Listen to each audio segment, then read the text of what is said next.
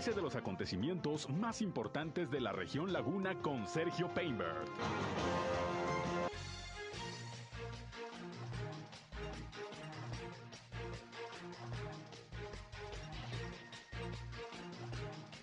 Anuncian vacunación en Durango para rezagados en 13 municipios. Quedan registrados candidatos y candidatas a las alcaldías de Durango por parte de Morena. El aspirante a la alcaldía de Gómez Palacio, Mar Castañeda, asegura que Morena, con los candidatos que ha elegido, sobre todo en Gómez Palacio, se corre en riesgo de perder la posición. Toman protesta los miembros del Consejo Ciudadano del Instituto de Cultura de Torreón. Solicita licencia a la síndica de vigilancia del Cabildo de Torreón. Va al Senado. Termina así más el mantenimiento preventivo en la bomba de la colonia ex Hacienda Los Ángeles. Más del 90% de las quejas ciudadanas por fallas en servicios públicos se han atendido, asegura el titular de Servicios Públicos de Torreón. Transportistas de material realizan bloqueo hoy en Gómez Palacio. Esto es algo de lo más importante, de lo más relevante que le tengo de noticias, de información aquí en esta segunda emisión de Región Informa. Son las 13 horas, la una de la tarde con cuatro minutos de este ya miércoles, mitad de semana, 30 de marzo del año 2022. Les saludo como todos los días, soy Sergio Peinbert y ya estamos transmitiendo a través de la señal del 103.5 de frecuencia modulada Región Radio, una estación más del Grupo Región, la Radio Grande de Coahuila. Acompáñenos, quédense con nosotros. Vamos a la información. El clima.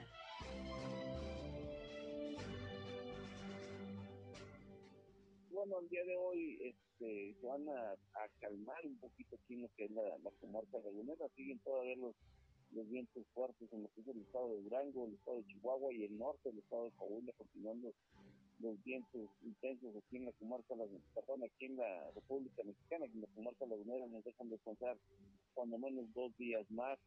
Eh, viene un nuevo sistema frontal, Sergio. Eh, ayer tuvimos una temperatura máxima de 40 grados centígrados. Hoy se esperan temperaturas de los 36 a 37 grados centígrados, no tan calurosa eh, la temperatura como el día de ayer. Hoy por la mañana se presentó una temperatura mínima de 17.6 grados centígrados. Para mañana no vamos a tener esas mismas temperaturas. Mañana refresca un poquito más. Mañana estamos esperando temperaturas entre los y, eh, perdón, 12 a 14 grados centígrados. Eh, cielo despejado principalmente sin posibilidades de precipitación, pero lo más importante, se deja de tener las próximas 72 horas eh, las regionales El clima.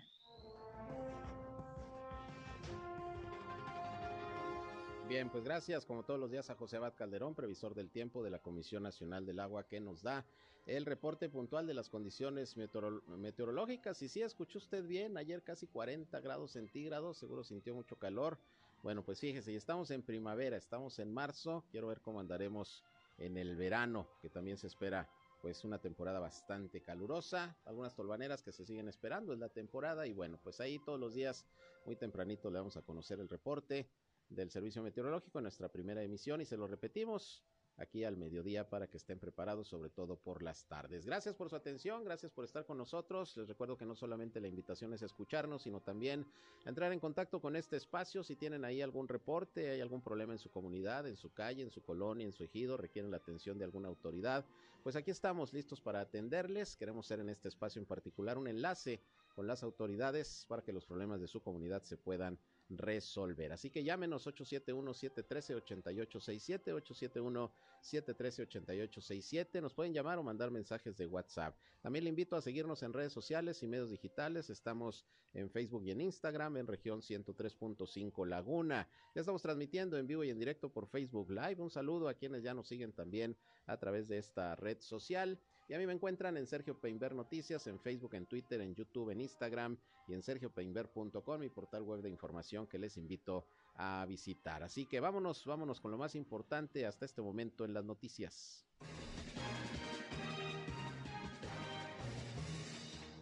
Como cada día, las autoridades de salud dieron a conocer los reportes de la situación del COVID-19 el día de hoy. Estamos en espera del informe de la Secretaría de Salud de Coahuila, pero desde muy temprano, como todos los días, Sergio González Romero, secretario de Salud de Durango, dio las cifras del COVID-19 en aquella entidad, que siguen siendo afortunadamente bastante bajas. Este es el reporte. Son 65.792 casos positivos con 3.432 defunciones. Hoy reportamos 12 casos, 7 mujeres y 5 hombres y una defunción. Los nueve casos sucedieron en el municipio de Durango, tres en Gómez Palacio y la defunción sucedió en Gómez Palacio. Como vemos en las barras, el municipio de Durango es el más afectado con más de 36 mil, Gómez Palacio con más de 13 mil 568 y el resto de los municipios, como vemos, se mantiene muy estable. Son 78 casos activos y vemos que la mayoría de los municipios de nuestro estado de Durango, como lo hemos afirmado día a día, permanecen en blanco sin estos casos activos.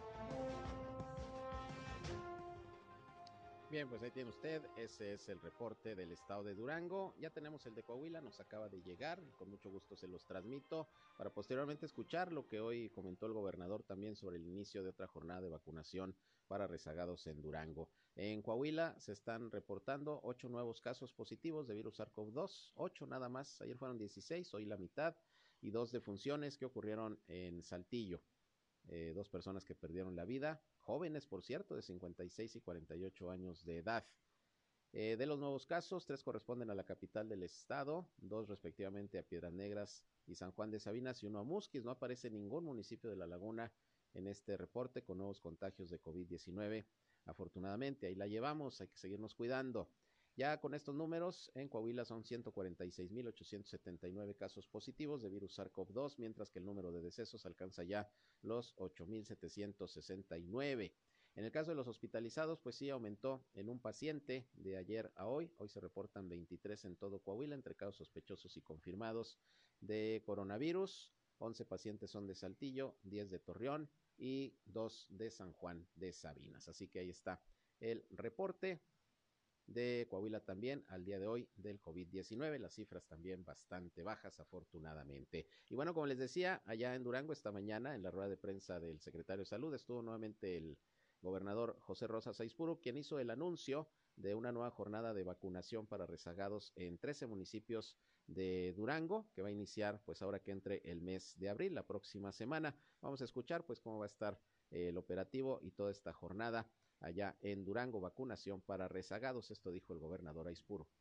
Decirles que estamos listos para continuar con las tareas de vacunación en 13 municipios, incluido el municipio de nuestra capital, conjuntamente con la Secretaría de Bienestar que encabeza la licenciada Maribel Aguilera, elementos del Ejército Mexicano, de la Guardia Nacional y de nuestro personal de salud, eh, se ha dispuesto a llevar a cabo del 4 al 6 de abril la atención de, a personas rezagadas y mujeres embarazadas en las instalaciones, en el caso de Durango, en las instalaciones del AFENADO. Simultáneamente, a partir de lunes, se atenderán a la población de los municipios de Pueblo Nuevo, Cuencamé, Canelas, Vicente Guerrero, y a partir del martes en Pánuco de Coronado. El miércoles 6 tocará el turno a Santa Clara, Juanas y Topia. A partir del jueves en Otaes, Rodeo y Simón Bolívar, eh, para cerrar la semana vacunando el viernes a la población de San Juan de Guadalupe. Trece municipios del estado, eh, en, en, 13 municipios se llevará a cabo la vacunación a jóvenes rezagados y en el caso de Cuencamé y Canelas también se aplicará la tercera dosis de refuerzo para jóvenes de 18 a 29 años. La tarea de vacunación en Durango ha sido un éxito. En lo que va del año se han aplicado 625 mil dosis, de las cuales 58 mil corresponden únicamente al mes de marzo. Bien, pues ahí tiene usted, eso es lo que comentó el gobernador José Rosa Saispuru. No se contemplan municipios propiamente de la laguna, eh, me refiero a la zona conurbada, Gómez Palacio Lerdo, pero seguramente habrá una programación posteriormente y le estaremos informando. Y hablando de la vacunación, pues nada más recordarles y discúlpenos si le machacamos, pero es importante, vayan a vacunarse los que estén rezagados, que no hayan recibido incluso ni la primera dosis, ahí al Hospital General de Torreón. Hasta el día de mañana va a estar abierto un módulo permanente que se aperturó en los últimos días para todos los rezagados. Se está aplicando la vacuna de AstraZeneca, primera, segundas dosis, los refuerzos para mayores de 18 años. De veras, no lo echen saco roto. Es importante el que todos estemos vacunados porque es el arma, de hecho la única arma que tenemos para poder eh, defendernos de una enfermedad grave, de una hospitalización o de la muerte por COVID-19. Así que todavía mañana, porque hasta el final del mes de marzo va a estar este módulo abierto, vacunación para, mayores de 18 años en adelante, eh, rezagados, desde primeras dosis hasta el refuerzo. Nada más les recuerdo que el refuerzo tienen que haber transcurrido cuatro meses de la última dosis, de la segunda, de haber completado el cuadro para podérsela eh, aplicar es modalidad peatonal y es de 8 a 1 de la tarde, ahí en el Hospital General de Torreón. Bien, eh, dejamos el tema de la salud y del COVID, vámonos uh, a más información. Hoy el alcalde de Torreón, Román Alberto Cepeda, tomó la protesta a los miembros del Consejo del Instituto Municipal de Cultura y tengo al director de dicho instituto en la línea telefónica, Antonio Méndez Vigata, pues para que nos platique sobre pues eh, el trabajo que deberán desarrollar los miembros de este consejo, cómo se conformó y bueno, en general, cuáles son las expectativas. ¿Qué tal, director? Muy buenas tardes. Muy buenas tardes, Sergio. A ver. Muchas gracias por invitarme a platicar con tu público. Al contrario, muchas gracias por aceptar la llamada, director. Y bueno, eh, se toma la protesta los miembros del Consejo del Instituto Municipal de Cultura. ¿Cuál es su labor y cómo se conformó el mismo? Bueno, eh, la labor básicamente que tienen ellos es, el Consejo de Cultura, de hecho, es el máximo órgano de gobierno del Instituto Municipal de Cultura y Educación. Y lo que ellos tienen que hacer es conocer y aprobar los convenios que el Instituto celebra. Y también aprobar los planes de trabajo, analizar los proyectos y proyectos de presupuesto. En fin, es decir, están básicamente vigilando lo que se hace e incluso también en su momento hacer propuestas y hacer también pues un diagnóstico pues, general de, de, la situación cultural y educativa del municipio. Eso es en términos básicos lo que, lo que tienen que hacer. Y en cuanto a la forma en que fue conformado, eh, lo que se trató de hacer fue hacer un, un, consejo plural en el que hubiera representación de la sociedad civil, pero también representación de creadores. O sea, tenemos escultores, tenemos críticos y maestros de arte, tenemos escritores, eh, tenemos incluso una maestra de piano que es concertista, que es Mariana Chaviquiani, eh, tenemos a, a, un, a, un, maestro coreógrafo y director de danza, que es Jaime Josa Gómez. En fin, o sea, tratamos de hacer un consejo que, que fuera plural, eh, precisamente para que nos apoye en lo que vienen siendo las políticas que se van a seguir culturales. Eso es, lo preside propiamente el presidente municipal, ¿verdad? Así es, el presidente del consejo es el alcalde, eh, también son integrantes la presidenta de la Comisión de Cultura, que es la, la maestra de la Leticia de Alba Galarza, y también la secretaria de la Comisión de Cultura del Ayuntamiento, estas dos son regidoras, así Pacheco Pérez. Y además de todas estas personas que, que comentaba, que son, uh -huh. eh, incluso hay una directora del de Museo Arocena, o sea, todas estas personas que están involucradas con el arte y la cultura forman parte del museo. ¿Y el director del instituto qué cargo ocupa en el consejo? Eh, bueno, yo el cargo que ocupo es el de secretario. Uh -huh. eh, cabe destacar que tengo voz, que organizo, pero no tengo voto. Y, y, bueno, a final de cuentas, ¿por qué razón? Pues porque yo tengo que rendirles cuentas al consejo. Eso es. En estos uh, prácticamente ya primeros tres meses de la administración, director, ¿qué es lo más destacado que se puede decir se ha avanzado en materia de promoción y desarrollo cultural? Es poco el tiempo, pero pues también se había puesto el alcalde un plazo de 101 días, porque no, no maneja 100 días, maneja 101 días de primeras acciones de gobierno. En el ámbito de la cultura, ¿qué es lo que en ese momento se podría destacar? Bueno, yo creo que hay dos cosas que, de las que hay que platicar cuando se habla de cultura. Una parte es lo cotidiano, que tal vez lo más importante, que es la activación de los centros culturales, la operación de las bibliotecas. Ese es el día a día eh, que realmente pues va sembrando y va, a, va dirigiendo hacia dónde va la vida cultural de la ciudad. Eh, por otro lado, están una serie de actividades que se realizan eh, como pueden ser conciertos. De hecho, el día de hoy va a haber un concierto de la Orquesta Sinfónica Juvenil que, que invito a, a, a, tu audiencia y a ti a que asistan, hoy a las 8 de la noche, aquí a Pizarro Martínez. Eh, tenemos presentaciones, eh, bueno, sé que muchas presentaciones de la banda municipal en distintos foros y eh, pues lo que tratamos es de llevar la cultura a todos los ámbitos de la ciudad. Eh, ¿Qué sigue después de estos, de estos? También hay que comentar algo que es que hemos tenido una actividad muy grande en lo que viene siendo las redes y en, en, en línea, eh, previendo un poco la situación en, a la que nos hemos visto forzados por, por cuestión de pandemia en cuanto a, a, a los aforos en los espacios culturales que tenemos.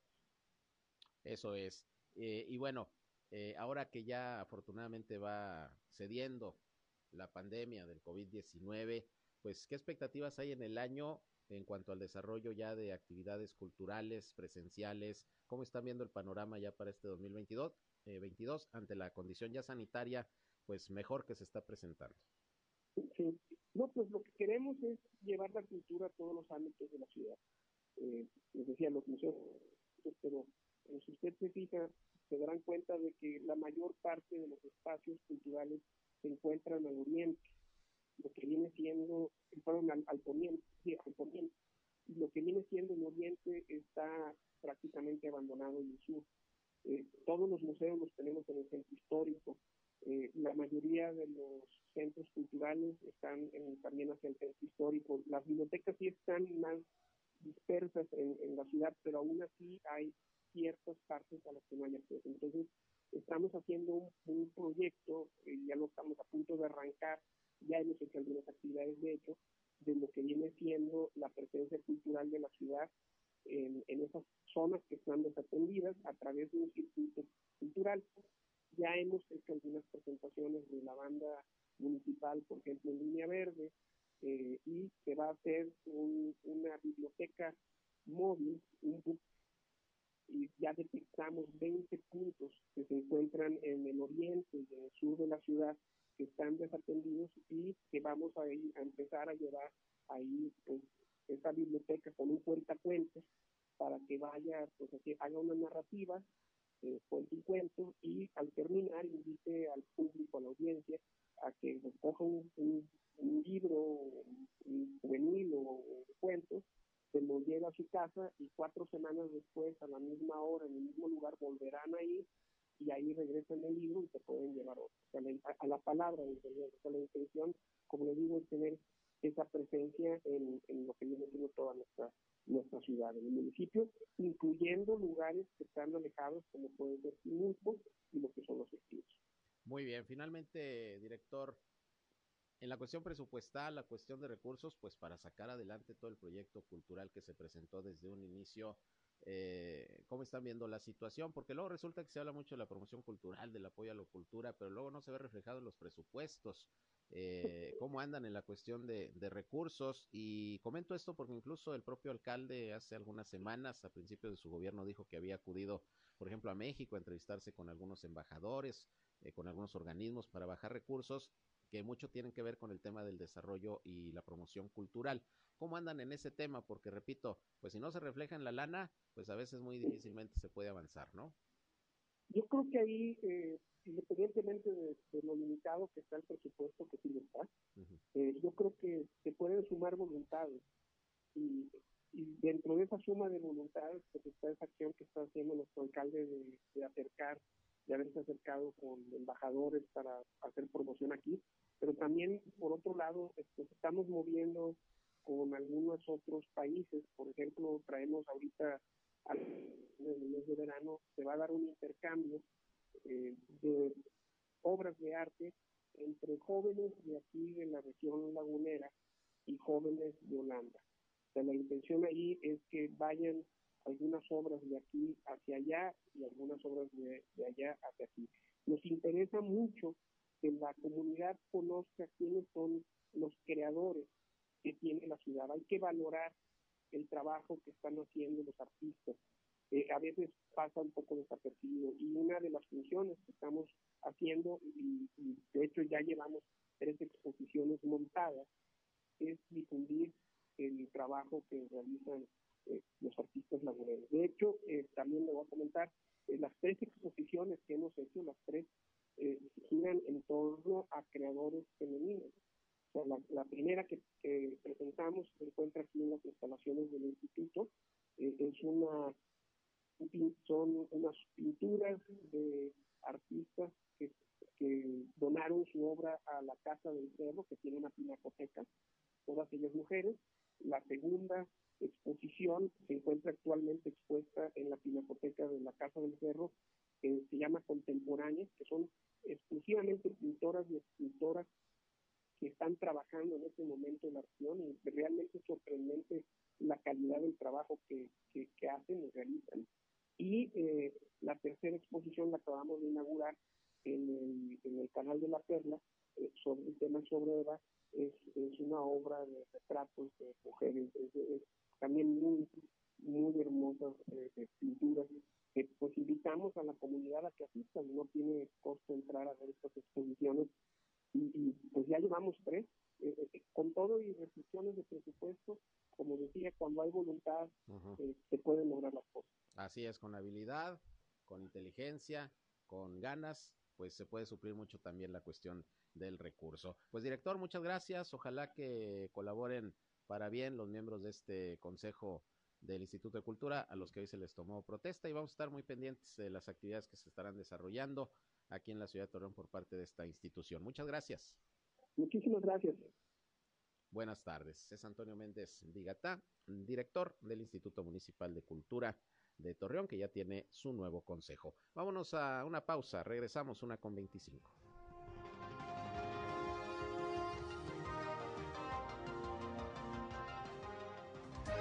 Región Informa. Ya volvemos. Al aire, región 103.5. Continuamos en región Informa.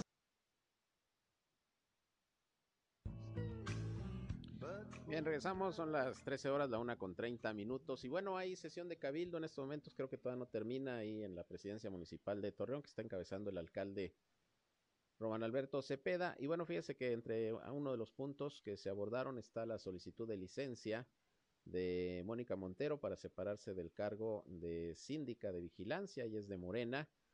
Y bueno, eh, deja el cargo porque la senadora Eva Galás de Morena, senadora por Coahuila, pidió licencia para separarse de sus funciones un mes. Entonces, técnicamente, eh, la síndico iría un mes a cubrirla, ella es la que aparece como suplente de la senadora. Vamos a esperar, eso es lo que se informó, que pidió licencia un mes Eva Galás. Y bueno, pues eh, como tienen que cubrirla, Mónica Montero, por eso hoy solicitó licencia. Vamos a escuchar la explicación que dio precisamente ante los miembros del Cabildo esta mañana al eh, hacer este anuncio la, la síndico de vigilancia Mónica Montero. Gracias, Y en ese ideal vamos a seguir esa misma línea desde otra trinchera. Sí han sido 90 días de mucho aprendizaje, eh, trabajando en conjunto y sobre todo para hacerlo mejor en función de, de las personas que, que, apoyaron y que creyeron en este, en este grupo de trabajo. Yo sé, me quedo con la tranquilidad de que mis compañeros ustedes están haciendo lo mejor para que los ciudadanos de Torreón les vaya bien y en ese mismo sentido, desde otra trinchera, en otra tribuna, vamos a seguir pugnando siempre por, por trabajar para que a México le vaya bien. Bien, pues eh, ahí tiene usted, pues solicita licencia a la síndico de vigilancia, supuestamente es por un mes, vamos a ver qué pasa más adelante, por lo pronto fue aprobada la solicitud, que hizo ante los integrantes del Cabildo y por ahí le dio una despedida el alcalde Román Alberto Cepeda, le dijo que pues dejaba aquí amigos en el Cabildo y que era bueno tener a una eh, torreonense, pues en este caso allá representándonos en el Senado de la República, aunque repito, supuestamente es nada más por un mes, vamos a estar pendientes. Por otra parte, como les informaba al inicio de este espacio, transportistas de carga pesada, eh, de carga pesada y pipas de agua de al menos cinco organizaciones se plantaron hoy a las afueras de la Casa de Gobierno de Gómez Palacio y pues eh, desde temprana hora mantuvieron un bloqueo parcial sobre la carretera a Jiménez y el Boulevard Ejército Mexicano, esto en los límites aquí con Torreón. Eh, Eddie Márquez, secretario general del Sindicato de Acarreos Públicos, Materialistas, Pasajeros y similares, informó que dicha movilización obedece a que no han tenido respuesta por parte de ninguna autoridad ante el problema que mantienen con la Confederación Autónoma de Trabajadores y Empleados de México, CATEM, quienes han impedido el acceso a las obras que se realizan en el Boulevard Miguel Alemán desde hace un mes. Ya ve que siempre hay pleitos con los transportistas para ver quién acarrea los materiales, eh, quiénes se llevan los contratos, sobre todo de obra pública.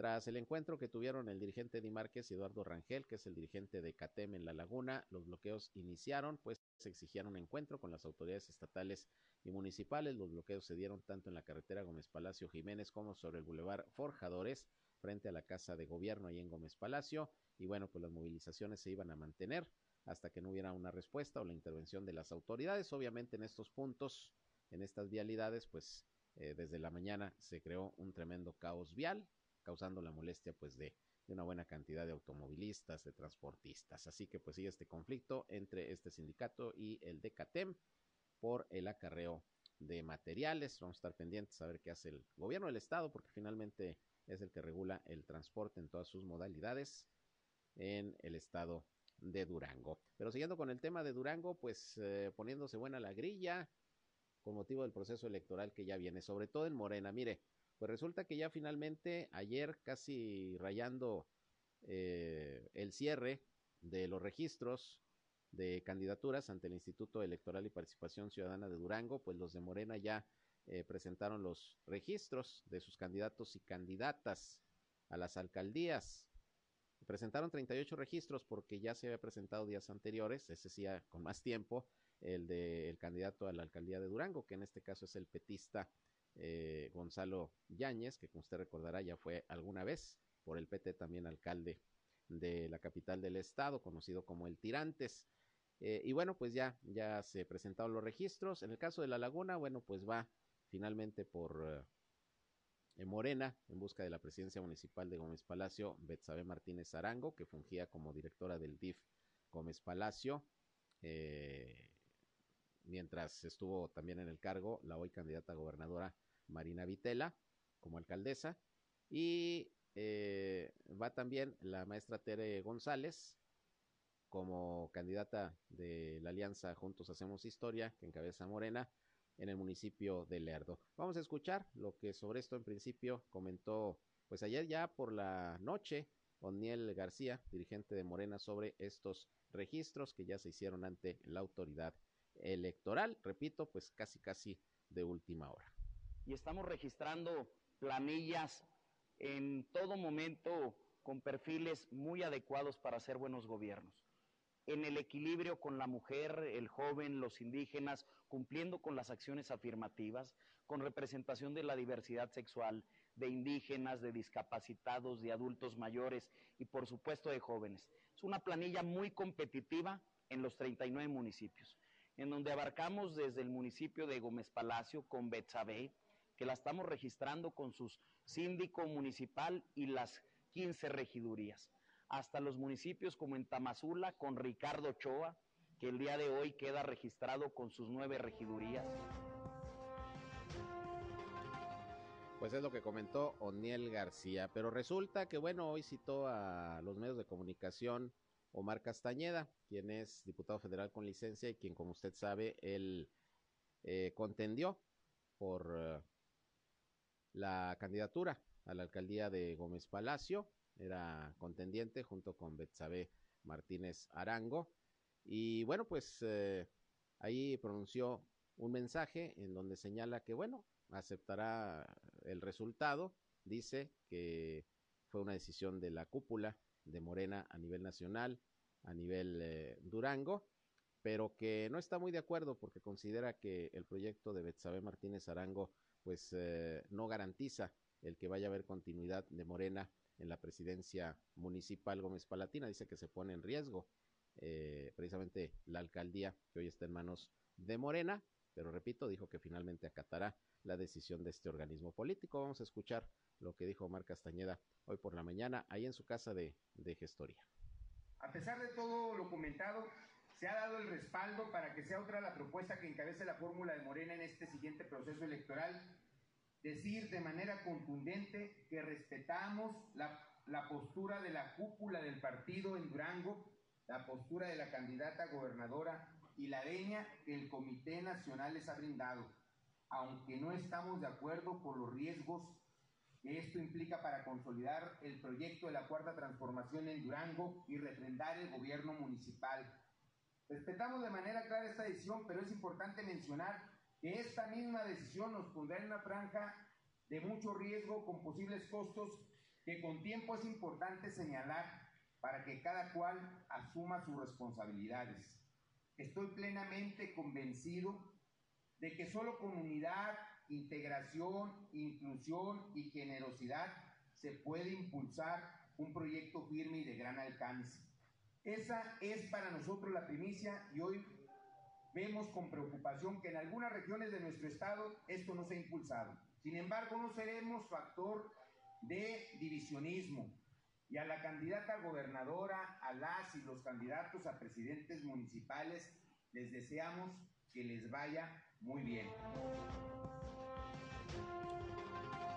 Bueno, pues ahí el mensaje del diputado federal con licencia y aspirante también a la candidatura de Morena para la alcaldía de Gómez Palacio, Omar Castañeda. Finalmente la decisión fue que una mujer encabezara la candidatura, Betsabe Martínez Arango. Pues vamos a ver, vamos a ver cómo se ponen las cosas el próximo 5 de junio, cuando se desarrolle el proceso electoral, pero pues la, la grilla se ha puesto buena, sobre todo al interior de Morena.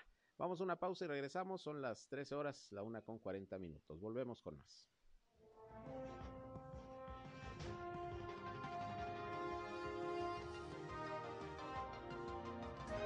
En un momento regresamos a Región Informa.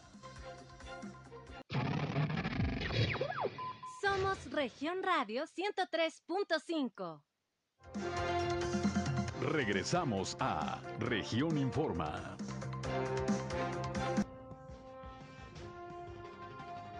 Bien, regresamos, son las 13 horas ya, la una con 45 minutos. Y mire, le agradezco mucho a Fernando Villarreal, director de Servicios Públicos del Ayuntamiento de Torreón, que nos conteste la llamada. ¿Cómo estás, Fernando? Buenas tardes.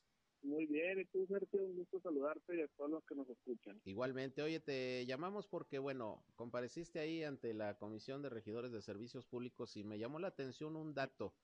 91.2% de las quejas de los ciudadanos por el tema de servicios públicos han sido atendidas. Se menciona aquí que por el sistema de gobernanza, de, de gobernanza. ¿Tanto así traen ese nivel de atención ya en estos momentos? Sí, ahorita sí, eh, tenemos cerca de 500 reportes al mes, es el promedio que traemos y le damos prioridad porque esa es la instrucción que nos dio el alcalde, que los reportes ciudadanos los atendamos en medida de lo posible, lo, lo antes posible y también si por alguna razón no se puede concretar por algún tema técnico, pues también avisar, o, que sea un tema que no puede quedar en un solo día. Es decir, darle el seguimiento y que el ciudadano esté pues informado de si se puede, no se puede o cuándo se puede resolver el problema.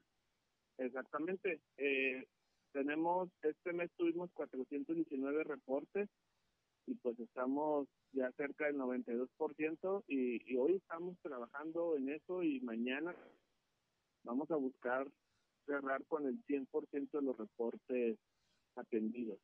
Eh, ¿Qué tipo de reportes son los que reciben mayormente, Fernando? Eh, son tres los principales. Uno es tema de limpieza eh, en algún en algún punto donde haya un tiradero clandestino. Otro es tema del mantenimiento de la plaza. Para que te una idea, esta, este mes atendimos 279 plazas. Tenemos alrededor de 420 en Torreón y también de alumbrado público, es donde recibimos también una, una gran cantidad de reportes. Este, este mes tuvimos 200 reportes de, de alumbrado, pueden ser, normalmente son, son luminarias apagadas, entonces durante este mes atendimos, eh, tuvimos 1.500 acciones de alumbrado, donde reparamos la luminaria, la balastra, cambiamos cable, arreglamos circuitos, etcétera. Eso es. Ahora, esto es referente a los reportes ciudadanos, cuando les avisan, oigan, aquí hay un problema, hay una falla, falta mantenimiento, no, no prende la luminera, en fin. Pero dentro del programa de trabajo diario de, de servicios públicos, eh, ¿cómo están actuando? ¿A qué le están dando prioridad en estos momentos? Independientemente de los reportes que hay que atender. Sí, exactamente.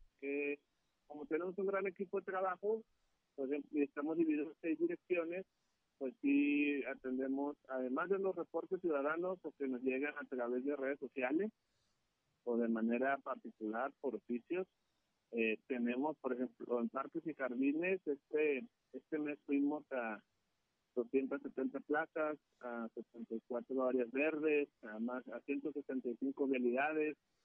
Estuvimos con los con las cuadrillas de eh, regamos 244 áreas, igual con los plomeros atendimos 33 placas, eh, estuvimos en los dos bosques, que también es parte de lo que nos corresponde, estuvimos arreglando los, los jueguitos de la Alameda también, eh, le dimos, eh, arreglamos, le dimos mantenimiento a las canchas deportivas del bosque venustiano, además de los del bosque urbano, porque también tenemos un tema de graffiti.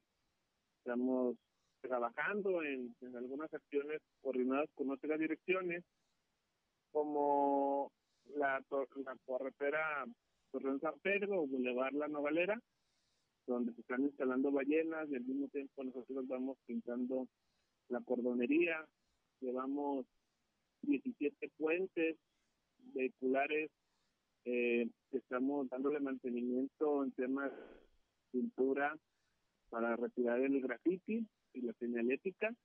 Este, solo en este mes de marzo fueron 12 los que atendimos. Tenemos 35 en Torreón. Y solo en este mes fueron eh, 12 y pretendemos estar al 100% para mayo. Eso es. Hace rato platicaba con el eh, director del Instituto Municipal de Cultura y le preguntaba si se han venido cumpliendo los objetivos planteados por el alcalde Román Alberto Cepeda en esta área de cultura en los primeros 101 días de gobierno que se puso como meta al inicio de su administración el alcalde. Eh, en el caso de servicios públicos, ¿se está llegando a la meta que se planteó para esos primeros 101 días, de acuerdo a, lo que han ustedes evaluado y el trabajo que se ha realizado hasta este momento? Sí, nuestra meta es atender el 100% de las plazas con alguna acción, con su mantenimiento. Eh, en el tema de, de limpieza, llevamos 45 bulevares atendidos. Eh, ahí es, es difícil eh, arreglar algo y que quede igual de siempre por el tema de, la misma basura que es un tema muy de, de momentos o si llega una, tolva, una tolvanera en mantenimiento urbano queremos tener eh, los puentes vehiculares con cero grafiti. Nuestra meta es acabarlo en mayo y estar ya permanentemente supervisándolos, al igual que las principales realidades como es el periférico, como es el Revolución, Independencia, Diagonal Reforma, pues, estén completamente rehabilitadas eh, la cordonería, en coordinación también con servicio integral de mantenimiento vial. En tema de alumbrado, pues queremos estar al 100%, al 100% en, la, en las luminarias de las colonias. Luego accidentes o a veces el vandalismo no nos lo permite. Eh, también queremos estar, tenemos de meta que el 100% de las testumbres donde cientos de personas hacen ejercicios muy temprano, muy tarde durante el día, estén iluminados. Todos conocemos alguna cancha con techumbre uh -huh. o sin, sin, ella donde hay frutos de tumba eh, y que nuestros espacios públicos estén como se merecen. Queremos rehabilitar y darle, volver a darle una gran vida al bosque urbano. Vamos a, a rehabilitar el, el lago con las con los las lanchas de pedales vamos a rehabilitar las fuentes cardenches que se tienen, las fuentes bailarinas, queremos darle vida y en una de esas hasta el, la tirolesa la queremos arreglar. Eso es. Bueno, pues eh, hay que seguir avanzando. Sin duda es prioridad, lo ha dicho el alcalde, el mantener en buenas condiciones los servicios públicos. Es un área prioritaria y bueno, ojalá que se vaya avanzando en ese en ese sentido. Pues estaremos pendientes. Eh, Fernando, nada más coméntanos, quien quiera hacer algún reporte por la cuestión de los servicios públicos, alguna falla, ¿cómo se puede contactar con ustedes? Principalmente es por la línea del 073, pero también pueden entrar a, eh, a los que usen redes sociales, eh, si les ponen servicios públicos Torreón, también nos pueden hacer su reporte por Facebook, por Instagram o cualquier medio que se les haga más sencillo pues al telefónico, al 073 o por redes sociales, en Servicios Públicos Torreón. Muy bien, pues eh, ahí está el dato para quienes deseen reportar algún eh, problema con los servicios públicos aquí en la ciudad de Torreón. Pues te agradezco, Fernando, que nos hayas contestado la llamada. Seguimos pendientes. Con gusto, cuando gusten, y un saludo a todos. Gracias, buenas tardes. Fernando Villarreal, director de Servicios Públicos en Torreón. Por otra parte, hoy elementos de la Dirección de Seguridad Pública Municipal atendieron varias llamadas de auxilio, dos en particular por menores que habían sido reportados como extraviados. El primer caso se trató de un niño de 11 años de edad que fue localizado la noche de ayer martes en una tienda de conveniencia de la colonia Provitec, donde la encargada de la tienda se comunicó al número de emergencias para indicar que el menor deambulaba por el lugar y que pues no hallaba cómo regresar a su casa. Ya había el reporte precisamente de un niño extraviado fueron los patrulleros y comprobaron que se trataba del mismo menor y bueno, pues eh, lo entregaron a su mamá. Y otro jovencito de 14 años de edad fue localizado en la colonia residencial del norte, donde una mujer eh, de nombre Janet, vecina del sector habitacional, dijo que encontró al menor de edad llorando en una banca de la plaza de la colonia y lo reportó al 911. Eh, el jovencito, bueno, ya después se, se dio a conocer que había salido de su casa por problemas familiares, pero ya finalmente las autoridades lo llevaron a su casa y se lo entregaron a su mamá. Estos dos jovencitos que pues andaban extraviados o andaban fuera de su casa, no habían regresado, pues ya se les localizó y se les regresó a su vivienda. Eh, y por otra parte, bueno, pues eh, lamentablemente y hablando de jovencitos, pues eh, hoy uno de 17 años de edad allá en Gómez Palacio intentó quitarse la vida al arrojarse a un vehículo de carga en el desnivel del kilómetro 1140 y en Gómez Palacio. Salió herido, afortunadamente no perdió la vida, pero salió herido y fue trasladado a un hospital para su atención médica. Los hechos se registraron esta mañana por ahí de las 10 en el Boulevard Miguel Alemán, en los carriles de circulación que van de Lerdo a Torreón. Esto fue en el interior del paso deprimido, según fuentes de seguridad, dieron a conocer que el adolescente se arrojó a un camión con placas de circulación del estado de Durango, que era tripulado por eh, también un joven de 25 años de edad de nombre Juan Pedro. La unidad golpeó al peatón con el parabrisas y este terminó en la carpeta asfáltica con múltiples lesiones y fueron testigos de los hechos los que de inmediato le llamaron a las autoridades. Llegó la Cruz Roja y se lo llevaron para su atención médica. Según uno de los rescatistas, el menor sufría de depresión y se encuentra en tratamiento, pero pues eh, alguna crisis tuvo y, y, trató de quitarse la vida ahí en el puente del 1140 en Gómez Palacio.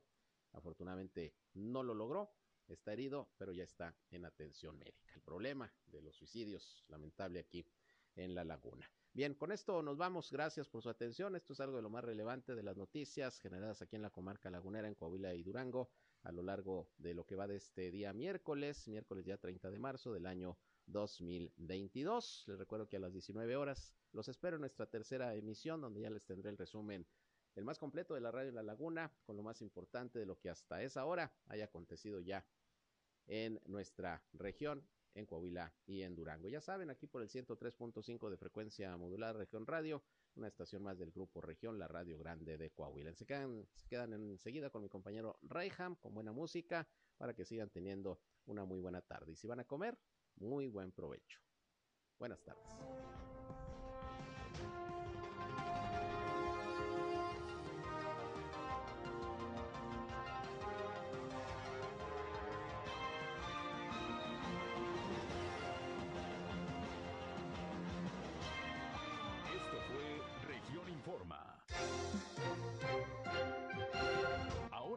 Tanto de los acontecimientos más relevantes. Lo esperamos en la próxima emisión.